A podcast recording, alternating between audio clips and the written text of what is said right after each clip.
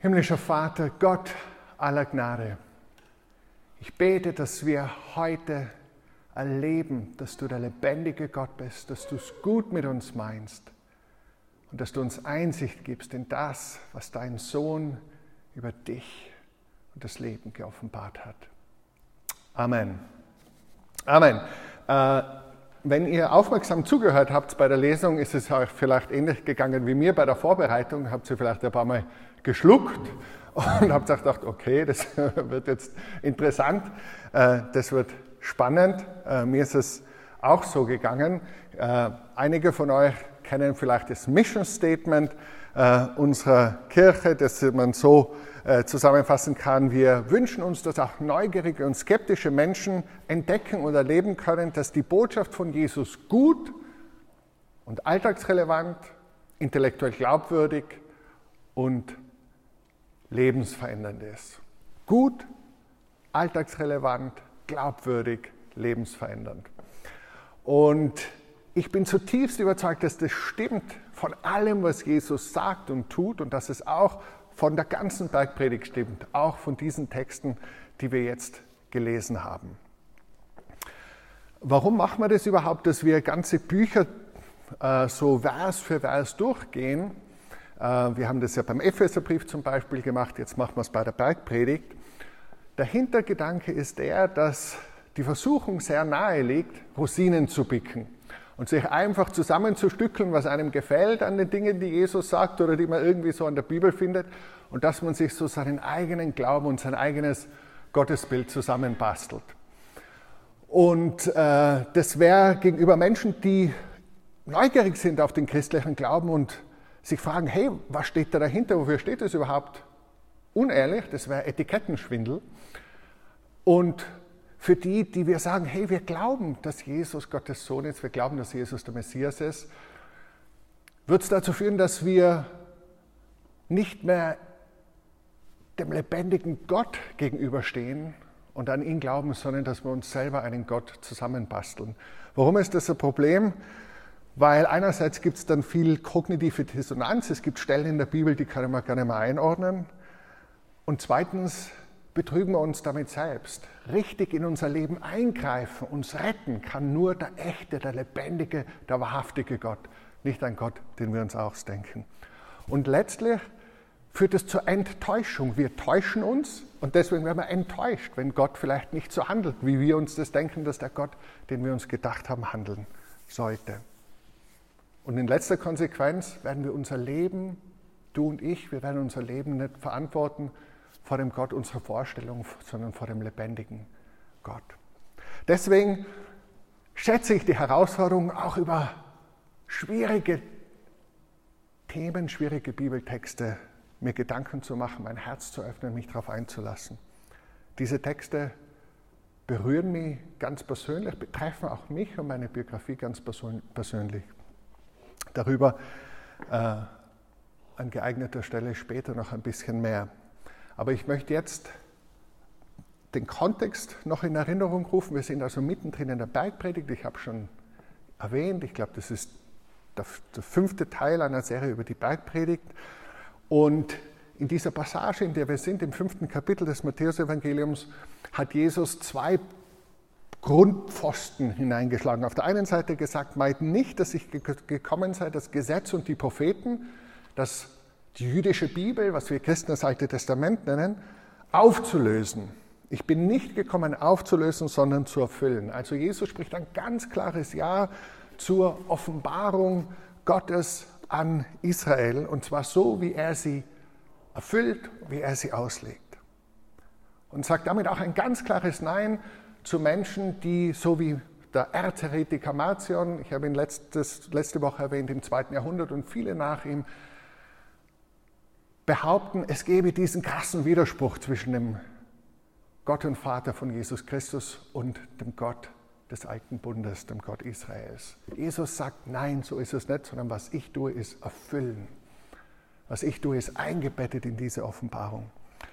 Aber neben diesem klaren Ja zur Bibel der Juden zum Alten Testament sagt Jesus auch ein deutliches Nein. Er sagt zu seinen Jüngern, wenn nicht eure Gerechtigkeit vorzüglicher, besser, größer ist als die der Schriftgelehrten und Pharisäer, so werdet ihr nicht ins Reich der Himmel kommen. Er sagt ein klares Nein zu dem, wie die Pharisäer und die Schriftgelehrten den alten Bund, das Alte Testament ausgelegt haben. Und jetzt sind wir mittendrin in konkreten Anwendungsbeispielen, wo Jesus von dieser besseren Gerechtigkeit spricht. Wir haben letzte Woche gesehen, in der ersten Antithese, wo es immer heißt, ihr habt gehört, dass gesagt worden ist, ich aber sage euch. Und letzte Woche war, ihr habt gehört, dass gesagt worden ist, du sollst nicht töten. Und Jesus sagt, Wort beginnt im Herzen, beginnt mit Zorn im Herzen, beginnt mit zornigen und herabsetzenden Worten. Und jetzt kommen wir zu, zum zweiten dieser Gebote, die Jesus jetzt von diesem Aspekt her, dieser guten Gerechtigkeit, des guten Lebens, des Lebens aus der Liebe, des Lebens aus dem Geist Gottes Herr uns vor Augen führt.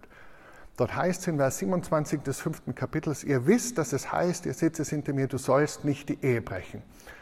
Ähm, ich aber sage euch, jeder, der eine Frau mit begehrlichem Blick ansieht, hat damit in seinem Herzen schon Ehebruch mit ihr begangen.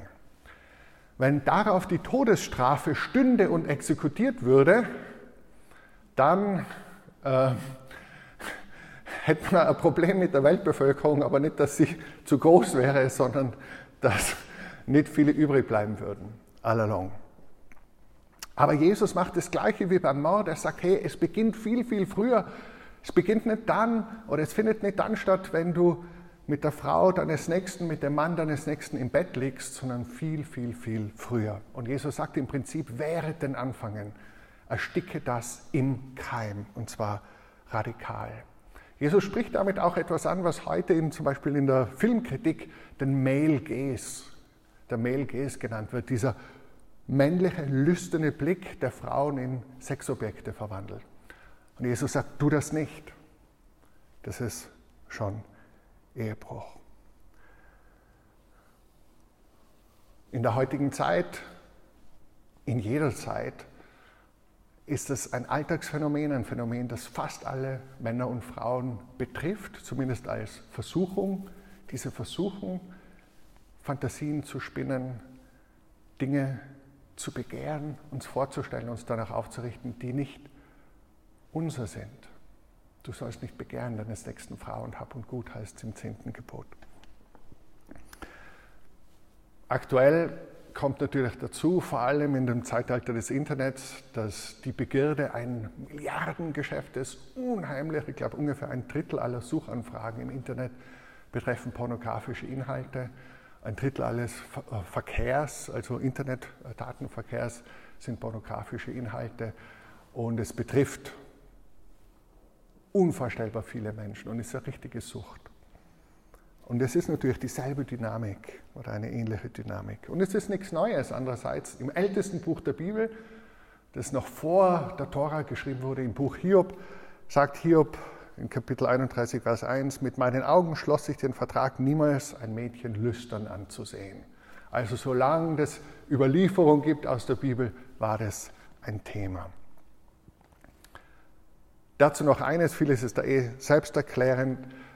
Es ist nicht der erste Gedanke, nicht die Versuchung, die die Bibel Sünde nennt, sondern es ist dem nachzuhängen, dem Raum zu geben, das einzuladen. Der Martin Luther hat es sehr schön formuliert. Er hat gesagt, ich kann es nicht verhindern, dass Vögel über meinen Kopf fliegen.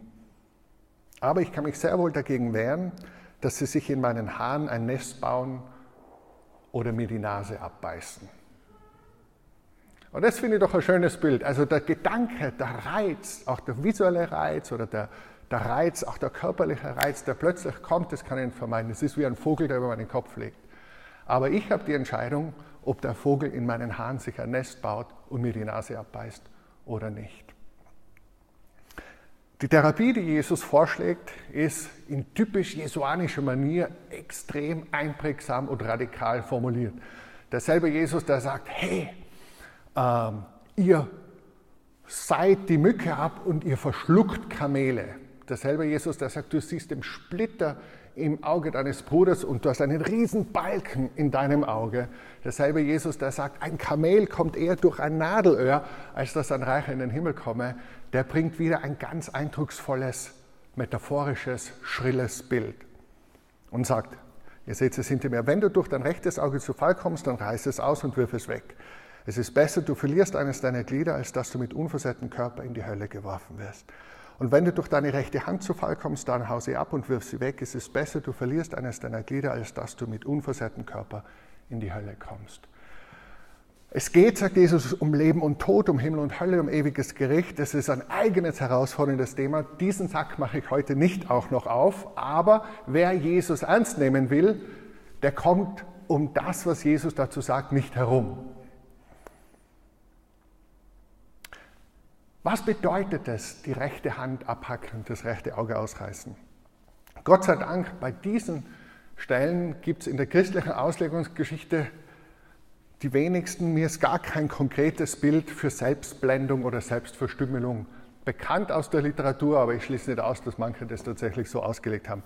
Der vorsokratische Philosoph Demokrit soll angeblich sich selbst geblendet haben, damit die Frauen ihn nicht von der Philosophie ablenken. Ob stimmt oder nicht, wissen wir nicht, aber Plutarch schreibt das im zweiten Jahrhundert vor Christus. Gott sei Dank haben das wenige Christen so verstanden, sondern haben immer verstanden, hey, das ist eine plastische Metapher, das ist etwas, das ganz extrem ist, das dir was kostet, die rechte Hand, das rechte Auge.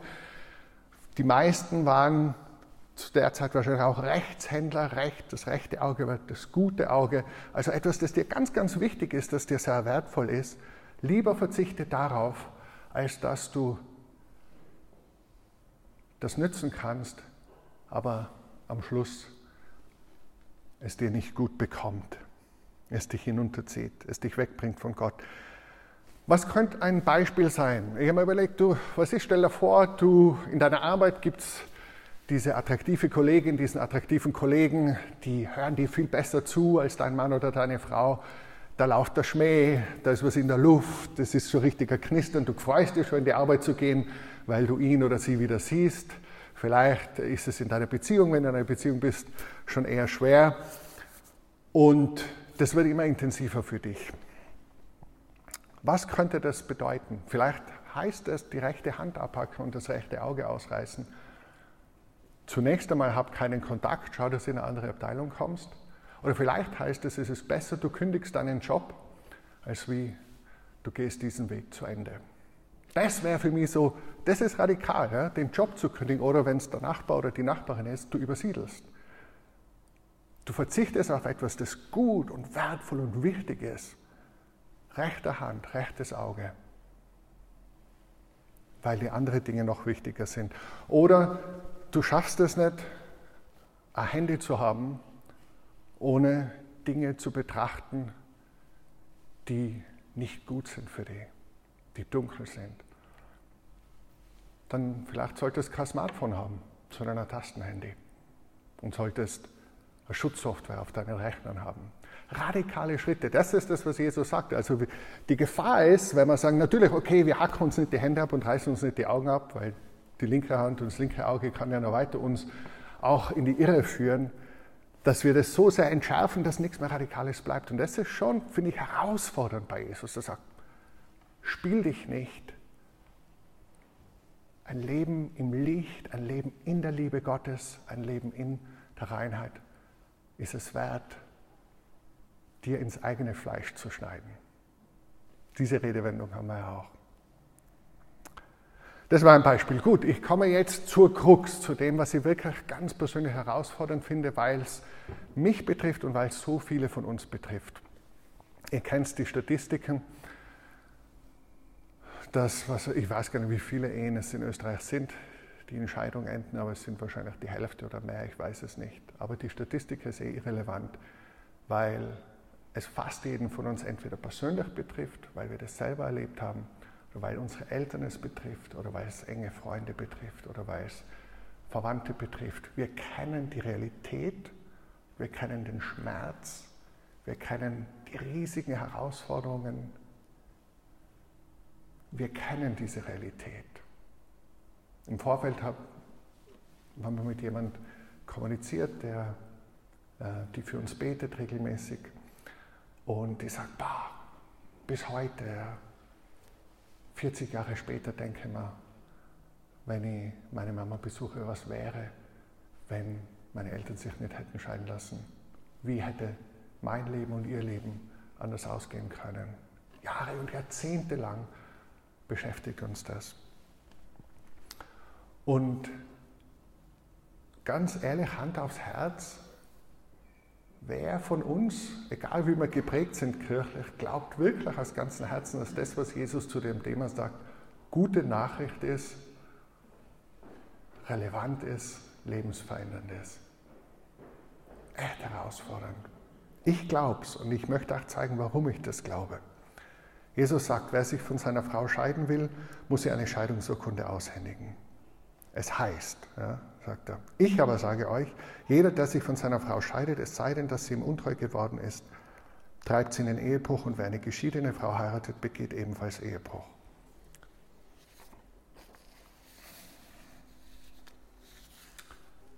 Ich habe selber eine Scheidung erlebt.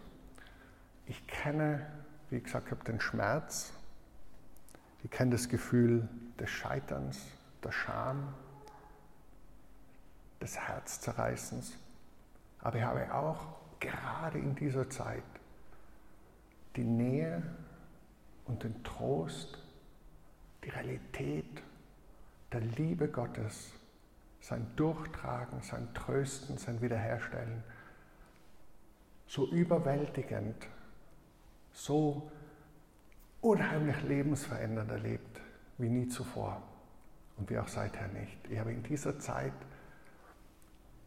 die Realität von Gottes Liebe und seiner Nähe gelebt, wo ich mich bis heute erinnern kann und davon zehre. Ich bin überzeugt, dass das, was Jesus zu diesem Thema sagt, wie er uns begegnet in unserer Zerbrochenheit, in dem, wo wir falsche Entscheidungen auch getroffen haben, in dem, wo wir auch gesündigt haben, dass er uns begegnet voller Gnade, voller Erbarmen, voller Liebe. Und extrem wichtig ist, dass wir verstehen, was Jesus sagt und das kann uns in dem Fall nur gelingen, wenn wir den Kontext, wenn wir den Hintergrund kennen, was die Diskussion und die Realität im ersten Jahrhundert war, in die Jesus spricht. Da muss ich jetzt ein bisschen ausholen, da wird ein kleiner historischer Exkurs sein, aber es ist unheimlich wichtig, dass wir wirklich verstehen, was Jesus da sagt und meint. Ähm, die Parallelstelle im Matthäus-Evangelium, Kapitel 19, Vers 3, beginnt damit, dass es heißt: Und die Pharisäer kamen zu ihm, versuchten ihn und sprachen: Ist es einem Mann erlaubt, aus jeder beliebigen Ursache seine Frau zu entlassen? Und dieses aus jeder beliebigen Ursache war ein Terminus technicus, ein Fachbegriff der rabbinischen Auseinandersetzung. Und wenn man das nicht versteht, diesen Hintergrund nicht versteht, dann versteht man Jesus falsch und hat ihn glaube ich, oft falsch verstanden. Ich habe euch da ein bisschen das zusammengefasst. Es gab zwei Denkrichtungen im ersten Jahrhundert des Judentums, die von zwei rabbinischen Schulen geprägt waren, die Schule des Hillel und die Schule des Shammai. Fakt war, es war leicht, sich scheiden zu lassen. Scheidungen wurden fast immer von Männern initiiert. Und es gab zwischen diesen beiden Schulen, zwischen Hillel und Shammai, Schamai Übereinstimmung, dass es Scheidungsgründe gibt, die die Bibel benennt, die unstrittig sind. Die basieren auf 2. Mose 21, 10 und 11, wechselseitige Versorgung mit Nahrung, Kleidung und Erfüllen der ehelichen Pflicht wechselseitig. Das war unstrittig, aber wo es strittig war, und dazu wird Jesus befragt, war, wie man 5. Mose 24, 1 verstehen soll wo es heißt, dass wenn ein Mann eine Frau nimmt und sie heiratet und es geschieht, dass sie keine Gunst in seinen Augen findet, weil er etwas Anstößiges, erwat davar, dieser hebräische Begriff, an ihr gefunden hat und ihr einen Scheidebrief geschrieben hat. Und es ging um die Auslegung, was heißt es, etwas Anstößiges finden, dieses erwat davar. Und da gab es auf der einen Seite die konservative Schule des Shammai, die sagt, das ist eine Nacktheit der Sache, wörtlich übersetzt, und es geht hier um Ehebruch. Es geht hier um eine, eine sexuelle Übertretung innerhalb der Ehe. Die Schule des Hillel hat es sehr weit ausgelegt und gesagt, na, irgendwas, irgendein beliebiger Grund. Und daher kommt diese Frage, aus irgendeinem Grund, darf man aus irgendeinem Grund sich scheiden lassen? Das heißt, es war halt die Frage, hat Shammai recht oder hat Hillel recht? Und Hillel, die haben das dann, das kannst du nachlesen in der Mishnah, der Sammlung der rabbinischen Lehren, kannst du lesen, die haben gesagt, nein, nicht nur wegen Ehebruch, sondern auch, wenn sie ihm das Essen anbrennt. Oder im zweiten Jahrhundert hat der Rabbi Akiba dazu geführt, na, auch wenn er eine schönere findet, die ihm besser gefällt. Also in diese Richtung hat sich die Schule des Hillel durchgesetzt und das war die Mehrheitsmeinung. Das war die gängige Praxis. Die meisten Scheidungen im ersten Jahrhundert in Palästina waren in äh, rabbinischen Gerichtshöfen, die in der Schule des Hillel waren und waren. Es war extrem leicht und Männer konnten im Prinzip ohne irgendeinen Grund ihre Frauen entlassen mit Scheidebrief. Und vor diesem Hintergrund wird Jesus gefragt, ist es okay, bestimmst du mit dem Hillel überein, aus jedem beliebigen Grund oder nicht? Und dann sagt Jesus, wenn wir in Matthäus weiterlesen, in Kapitel 19, zunächst einmal, ihr stellt die falsche Frage. Jesus antwortete und sprach, habt ihr nicht gelesen, dass der, welcher sie schuf, sie von Anfang an als Mann und Frau schuf und sprach, darum wird ein Mensch Vater und Mutter verlassen, seiner Frau anhängen und es werden die zwei ein Fleisch sein, sodass sie nicht mehr zwei sind, sondern ein Fleisch, was nun Gott zusammengefügt hat, soll der Mensch nicht scheiden. Wird in jedem christlichen Ehegottesdienst meistens vorgelesen. Also Jesus sagt, die Frage, die ihr stellt, ist schon die falsche Frage. Ihr stellt mir die Frage, wie komme ich aus der Ehe raus? Die Frage, die ihr euch stellen solltet, ist, was möchte Gott für die Ehe? Und wenn ihr das wissen wollt, geht es zurück, wie Gott uns geschaffen hat, als Mann und Frau und dass Gott wollte, dass zwei ein Fleisch werden. Und ich sage euch, das, was Gott zusammengefügt hat, sollt ihr nicht scheiden. Also Jesus sagt, die Vision Gottes der Wunsch Gottes, der Plan Gottes für Ehe ist ein lebenslanger Bund. Und wer sehnt sich nicht danach? Welches Paar am Traualtar wünscht sich das nicht? They lived happy everly, they lived happily ever after. Ja? Und sie lebten glücklich und zufrieden bis an das Ende ihrer Tage. Wer wünscht sich das nicht, dass es funktioniert, dass es gut geht? Welches Kind wünscht sich das nicht für seine Eltern? Natürlich, darauf kommen wir noch, es geht nicht mit Gewalt und es geht nicht um jeden Preis. Und sie sagen ihm, hey, pass auf, was hat denn Mose geboten, einen Scheidebrief zu geben? Warum hat er das gemacht, um uns zu entlassen? Und Jesus sagt, schon wieder falsch zitiert. Mose hat nicht geboten, sondern Mose hat gestattet. Wegen eurer Herzlichkeit hat er euch gestattet, eure Frauen zu entlassen. Von Anfang an aber ist es nicht so gewesen. Also Jesus sagt, es gibt kein Gebot, dass du dich scheiden lassen musst. Egal welcher Grund. Du musst nicht. Und wenn du Jesus liest und kennst, du weißt, seine Tendenz ist immer für Vergebung, für Wiederherstellung, für Neubeginn. Natürlich kann man alles missverstehen und auch das wurde zum Teil, wurden diese Aussagen Jesu verwendet, um Frauen und Kinder in Situationen zu lassen, wo sie Missbrauch und Gewalt körperlicher und seelischer Natur auf Dauer ausgesetzt waren und wo es falsch war, diesen Rat zu geben. Also man kann diese Dinge auch übertreiben. Vergebung und Wiederherstellung ist gut, aber es gilt auch, Grenzen zu setzen. Es gilt auch, darauf zu achten, dass tatsächlich eine Ehe eine Ehe ist und nicht ein Deckmantel für Missbrauch. Aber Jesus sagt also, Scheidung mit einem Scheidebrief ist ein Zugeständnis das Gott euch, seinem Volk gegeben hat, weil eure Herzen hart sind. Es ist nicht Gottes Plan A. Und dann sagt er, und damit kehrt er zurück zur Eingangsfrage, hat Hillel recht oder Shammai? Aus jedem Grund, wie Hillel sagt, oder nur aufgrund von Pornea, äh, von Unreinheit, äh, wie Shammai sagt. Ich aber sage euch, dass wer immer seine Frau entlassen wird, außer wegen Pornea, griechisch übersetzt, dieses Ervatavar, und eine andere heiraten wird, Ehebruch begeht. Und wer eine Entlassene heiratet, begeht Ehebruch. Also, daraus folgt, wer sich nach Hillels Auslegung scheiden lässt, aus irgendeinem beliebigen Grund, der ist gar nicht wirklich geschieden. Diese Scheidung ist nicht legitim, sagt Jesus. Und weil eine Scheidung aus jedem Grund nicht eine echte Scheidung ist. Deswegen bist du nicht geschieden und deswegen, wenn du wieder heiratest, brichst du die Ehe. Also in dieser Auseinandersetzung hat Hillel recht oder Shammai recht, stellt sich Jesus auf die Seite von Shammai. Zu den Scheidungsgründen, die zwischen Hillel und Shammai unstrittig waren, nämlich die auf 2. Mose 21 basierenden, wurde Jesus, soweit wir wissen und Unterlagen dazu haben, Überlieferungen dazu haben, nie befragt und hat nie konkret Stellung dazu genommen. Was machen wir jetzt mit dieser Stille? Wie füllen wir diese Stille? Grundsätzlich ist es so, dass wenn Jesus einer jüdischen Überzeugung und Praxis, die auf der Offenbarung Gottes im Alten Testament beruht, nicht widerspricht, wir davon ausgehen, dass er diese Meinung als frommer Jude geteilt hat.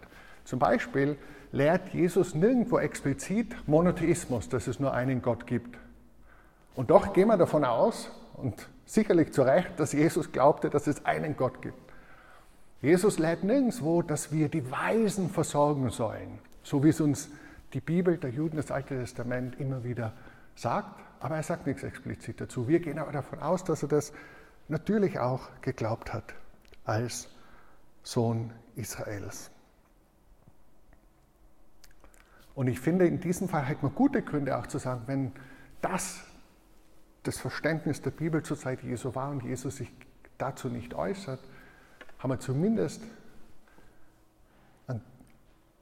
einen naheliegenden Grund zu sagen, dann wird das auch für ihn nicht strittig gewesen sein. Die christliche Interpretationsgeschichte ist anders geprägt. Warum? Weil sehr schnell das Wissen um den Kontext des ersten Jahrhunderts und des Judentums verloren ging. Die Gemeinde wurde präzisiert, hellenisiert. Äh, es hat diese traurige Spaltung zwischen Synagoge und Gemeinde gegeben. Letztlich, weil die, die an Jesus geglaubt haben, auch hinausgeschmissen wurden, wie Jesus es vorher gesagt hat, aus den Synagogen. Und es kam hellenistischer, griechischer Einfluss dazu von großer Leibfeindlichkeit, Dualismus, Geist-Seele-Dualismus von Platon her, der nichts mit biblischer Offenbarung zu tun hat und das prägt viel von christlicher Sexualmoral. Vermeintlich christlicher Sexualmoral ist eigentlich griechischer Asketismus, der von Platon herkommt und nicht etwas, das von der Bibel herkommt. Soweit die kurze Geschichtsstunde. Was bedeutet das dann für uns heute? Erstens, Jesus hat eine gewaltige Hochachtung vor der Ehe. Aber er sagt, Ehe ist nicht alles. Er sagt, es gibt Leute, die sich zur Ehelosigkeit entscheiden und andere, die ehelos bleiben aus anderen Gründen. Und das ist eine gute Wahl. Er selbst trifft diese Wahl für sich. Paulus trifft diese Wahl für sich. Und das, wenn wir über Ehe und Familie reden, gerade in christlichen Kirchen haben wir manchmal die Herausforderung, dass wir so tun, als wäre es der einzige Weg, als Mensch erfüllt zu sein und glücklich zu sein und ganz Mensch zu sein. Aber das stimmt nicht, sonst wäre weder Jesus noch Paulus ganz Mensch gewesen. Aber Jesus hat eine riesige Hochachtung vor der Ehe, von der Intention Gottes her. Er sagt, es soll ein Bund sein, der aufs Leben hin geschlossen ist. Wer sehnte sich nicht danach? Er lädt uns ein, die Bundesversprechen zu halten. Über das Halten unserer Worte geht es im nächsten Abschnitt der Bergpredigt. Dass wir nicht Eide schwören sollen, sondern unser Ja ein Ja und unser Nein ein Nein sein soll. Die Bibel ist voll mit Vergleichen, wo der Ehebund verglichen wird mit der Beziehung Gottes zu seinem Volk, zum Volk Israel und der Beziehung des Messias, der Beziehung von Jesus Christus zur Gemeinde Epheser 5. Wir haben uns damit im Epheserbrief befasst. Praktisch bedeutet es, dass das, was Jesus über Ehe sagt, niemanden von uns ein easy out gibt aus einer unbequemen oder schwierigen Ehe. So ein easy out, weil es jetzt gerade schwer ist zu sagen, na, mich freut es nicht mehr. Manchmal, ich weiß nicht, ob ihr das erlebt, äh, jemand fragt dich um einen Rat und du weißt genau, welche Antwort sie sich erhoffen. Und äh, ich, vor einigen Monaten hat äh, mich jemand, den niemand von euch kennt, der auch nicht in diesem Land ist, kontaktiert äh, und hat gesagt, du, äh, ich muss mit dir reden, unsere Ehe ist schwer und so. Im Prinzip war ganz klar in dem Gespräch und ich habe es ihm dann auch gesagt, du möchtest von mir die Erlaubnis, sozusagen meinen Segen, dass du dich von der Ehe verabschiedest. Oder? Und ich habe ihm gesagt, nach dem, was ich jetzt von dir gehört habe, nach dem, was ich von Jesus in der Bibel höre, kann ich das nicht machen. Äh, ich kann da nicht sagen, hey, lass es, gib's auf, wende dich ab. Und es war eine tolle Erfahrung, weil sich dieser, dieser Mann dafür entschieden hat, sich darauf einzulassen und gesagt hat, okay, ich werde drüber nachdenken, ich werde drüber beten. Und viele Monate später, zu Weihnachten, schrieb mir seine Frau und sagt, hey, danke, dass du mir, dir damals Zeit für ihn und für mich genommen hast. Ich habe mit beiden geredet, natürlich individuell und zusammen und halt versucht, was man so machen kann.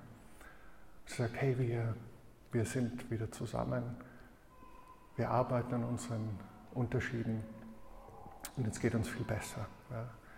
Das bedeutet nicht, dass jetzt alles plain sailing ist. Aber bah, ich bin so dankbar dafür. Ja. Ich bin so dankbar dafür, dass sie nicht zu schnell das Handtuch geworfen haben. Und ich liebe solche Geschichten von Versöhnung, von Vergebung, von Neubeginn. Aber ich habe schon gesagt, dieser, diese Betonung, diese Szene nach Vergebung kann ja dazu führen, dass man meistens sind Frauen, sind es Frauen, die, die betroffen sind von häuslicher Gewalt und so, dass man da einen Rat gibt, der wirklich schlecht ist. Und da muss man feinfühlig sein und hinhören und das Ganze betrachten. Ihr wisst, dass äh, die verschiedenen christlichen Kirchen das Thema eine neue Heirat nach einer Scheidung unterschiedlich bewerten. Ähm, die römisch-katholische Kirche schließt sie aus, es sei denn, die erste Ehe wird annulliert. Ähm, in der Ostkirche, in der Orthodoxie, ist eine Wiederheirat möglich und in den meisten protestantischen Kirchen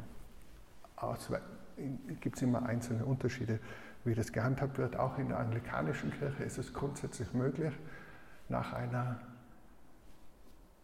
Scheidung erneut zu heiraten. Das ist eine Gewissensentscheidung, die man sich nicht leicht macht, die das Paar, das heiraten möchte, gemeinsam mit dem Pastor, mit dem Pfarrer äh, trifft.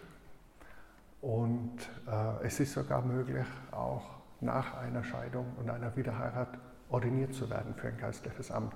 In diesem Fall muss dann der Bischof, der ordinieren will, der Diözesanbischof, den Erzbischof befragen und es gibt jemanden, der das alles prüft, wie es dazu kam und wirklich sehr genau hinschaut, meines Erachtens zu Recht, weil, weil das, it's a big deal.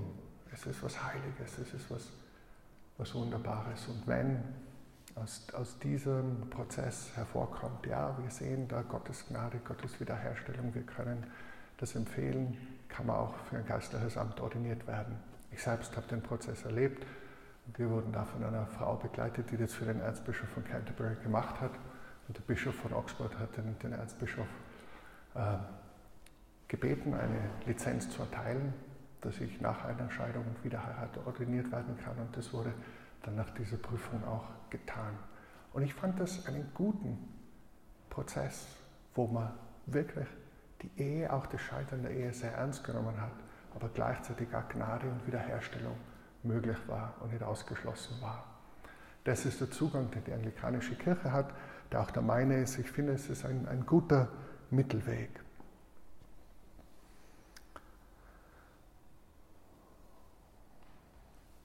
Was heißt das jetzt für uns?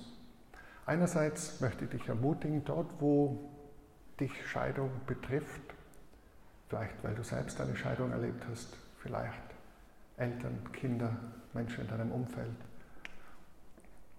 zu wissen, Scheidung ist nicht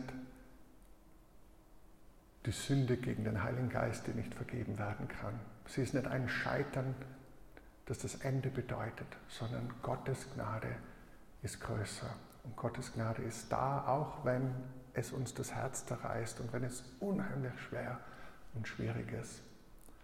Und ich möchte auch aus meiner eigenen Erfahrung ermutigen, Gott ist so voller Liebe, er ist so voller Trost, er will unsere Herzen heilen, er will unser Denken heilen, er ist für uns, er steht auf unserer Seite. Jesus ist der, der gekommen ist, dass wir das Leben haben und es in Fülle haben. Aber vielleicht siehst du in deinem Umfeld Ehen, in denen es kriselt. Vielleicht ist deine Ehe gerade schwer. Wende dich Gott zu, der Neubeginn schenkt, der Versöhnung schenkt. Such dir Hilfe. Der Marriage Course ist eine super Ressource, die man, die man auch online machen kann, den Ehekurs. Äh, such Beratung. Äh, arbeite an deiner Ehe. Ermutige die in deinem Umfeld. Im anglikanischen Ehegottesdienst, Traugottesdienst ist es so, dass alle, die da sind, haben, werdet ihr für diese Ehe beten? Werdet ihr diese Eheleute unterstützen in ihrer Ehe? Jeder, der dabei ist, sagt ja. Wer von uns nimmt es ernst? Wo setzen wir uns für Ehen ein? Dazu sind wir eingeladen. Und letztlich, vor allem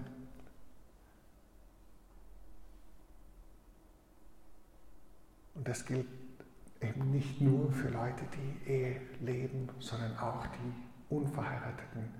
Ehe ist nicht das Nonplusultra. Ehe ist nicht das Höchste und Letzte, sondern das Höchste und Letzte ist Gottes Liebe für dich und für mich. Sein Bund, der damit uns schließt, seine Treue, die er zu uns hat, seine Arme, die immer offen sind für uns. Und dass er uns in Familie stellt. Familie eben nicht nur die Kleinfamilie, ein Mann, eine Frau, zwei Kinder, sondern die Familie der Gemeinde. Und das ist so eine Sehnsucht, dass wir eine Gemeinschaft werden, dass wir miteinander Familie leben, egal ob wir geschieden sind oder wieder verheiratet oder verheiratet oder Single oder wie auch immer unser Hintergrund ist, dass wir gemeinsam unterwegs sind und wirklich Gemeinschaft erleben und erleben, wie es im Psalm 68,6 heißt, Gott lässt Einsame zu Hause wohnen. Das tut er. Meine Überzeugung ist, die Botschaft von Jesus ist gut. Sie ist relevant, sie ist glaubwürdig, sie ist lebensverändernd. Amen.